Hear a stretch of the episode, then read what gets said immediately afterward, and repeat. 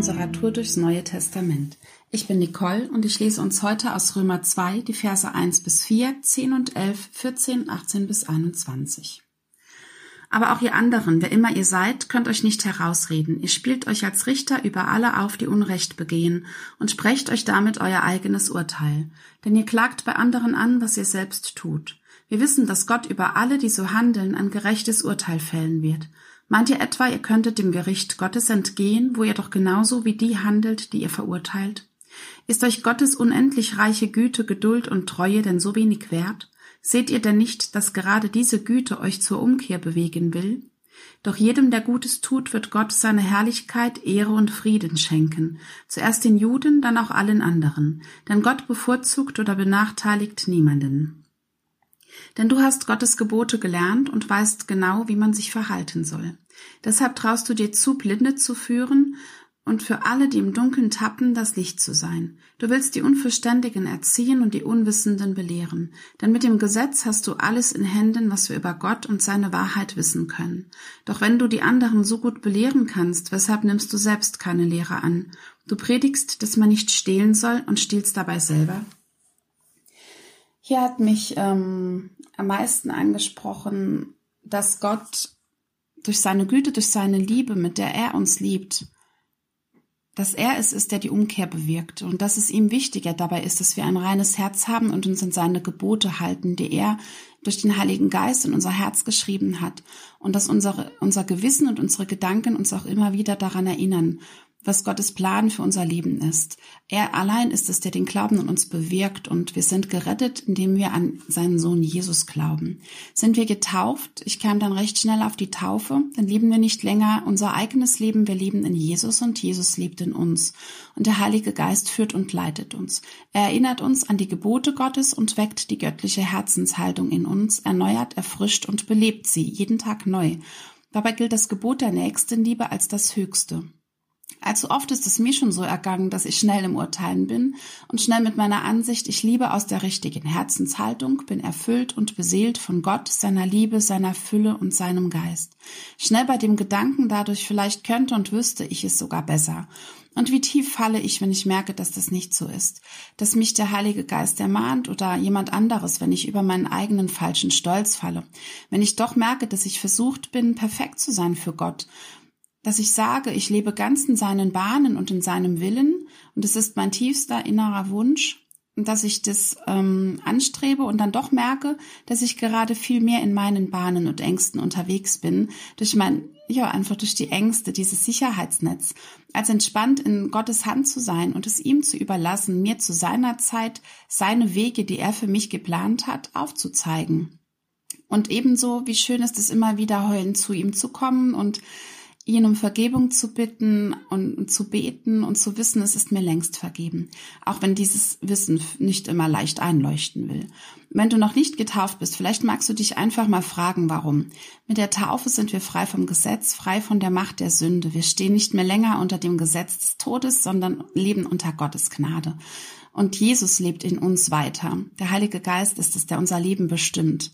Philippa 2,13 sagt hier, Gott allein ist derjenige, der in euch jedes Wollen und Vollbringen nach seinem Wohlgefallen bewirkt. Im Rahmen Gottes, der dich schützt und dir Freiheit gibt zu leben. Eine Sehnsucht im Herzen. Gott, der dich so zieht, dass du gar nicht mehr anders kannst und willst, als seinem Ruf zu folgen. Und dabei möchtest du auch gerne all die anderen um dich herum mitnehmen ins Boot. Das geht mir auch oft so. Und Evangelisation ist wichtig, aber oft denken wir auch, wir würden wissen, was Gott meint, was er will und ähm, genau.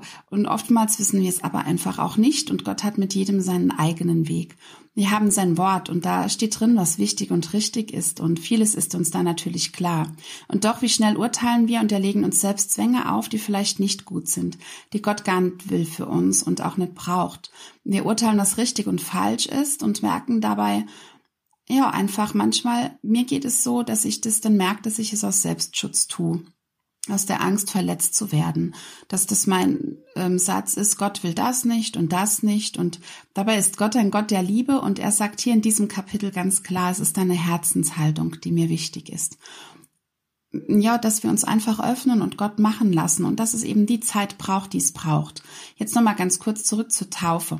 Wenn dich dein Herz dazu bringt, dass du innerlich erfüllt bist von Freude bei dem Gedanken, mit Jesus sinnbildlich zu sterben und aufzuerstehen, dich ihm ganz zu ergeben, dass dir vergeben ist und dass du vergeben bist an ihn, an die größte Liebe, die es geben kann, dass du nicht länger dir selbst gehörst, sondern allein Jesus und dass sein Wille geschehe in deinem Leben auch wenn du jetzt schon gut und gut genug bist, genauso wie du bist, dass Gott dich liebt und er dich wundervoll geschaffen hat, das ist keine Frage.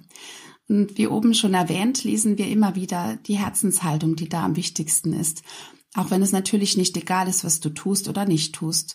Und doch musst du nichts tun oder lassen, um gut genug für Gott zu sein es gibt da diesen Spruch, du hast mir mein Leben geschenkt und was ich aus meinem Leben mache, das ist mein Geschenk an dich. Und ich will mein Leben mehr als alles andere so leben, dass ich es mit Gott zusammenlebe und dass mein Leben ihn ehrt. Deshalb sehnt sich mein Herz danach, seine Gebote zu halten, nicht weil ich es muss und es eine Gesetzeserfüllung ist, sondern weil mein Herz übervoll und erfüllt ist, wenn ich die Ehre habe, Gott alle Ehre zu geben und jeden Tag neu in dieser Liebe, die er für uns hat, zu leben. Dieses Lobpreislied No Longer Slaves begleitet mich schon lange und oft und es ist einfach total klasse zu wissen, dass wir nicht länger Sklaven der Angst sind, sondern frei und dass die Fesseln gelöst sind. Wir sind Gottes geliebte Kinder. Er hat uns auserwählt und es ist so schön. Und für mich war es, dass diese Liebe mit der Taufe zu besiegeln. Auch wenn ich einige Kämpfe und Anfechtungen auf diesem Weg hatte, aber auch da erlebe ich immer wieder, dass es gut ist zu fragen und zu hinterfragen. All das bringt mich letztendlich näher zu Gott. Und ja, geh du dabei deinen eigenen Weg. Hör auf die innere Stimme des Heiligen Geistes. Sie wird dich erinnern und ermahnen. Es ist allein Gottes Gnade und Kraft und nicht deine Perfektion oder irgendeine Leistung. Wir sind perfekt, weil er perfekt ist. Und wir sind seine Schöpfung und ihm gebührt die Ehre. Jetzt geh und lebe frei und voller Freude das, was Gott dir gegeben hat, mit ihm an deiner Seite, mit der richtigen Herzenshaltung und an seiner Hand. Er führt dich, er leitet dich, bleib im Gebet, lass dich in seine Hand fallen. Er wird dir zur richtigen Zeit eingeben, was du zu tun hast. Auf diesem Weg dürfen wir übrigens auch ausprobieren und Fehler machen, einfach losgehen und vertrauen, so gut es heute geht und deine Augen und Ohren und Herzen offen halten für das, was Gott heute Gutes für dich hat.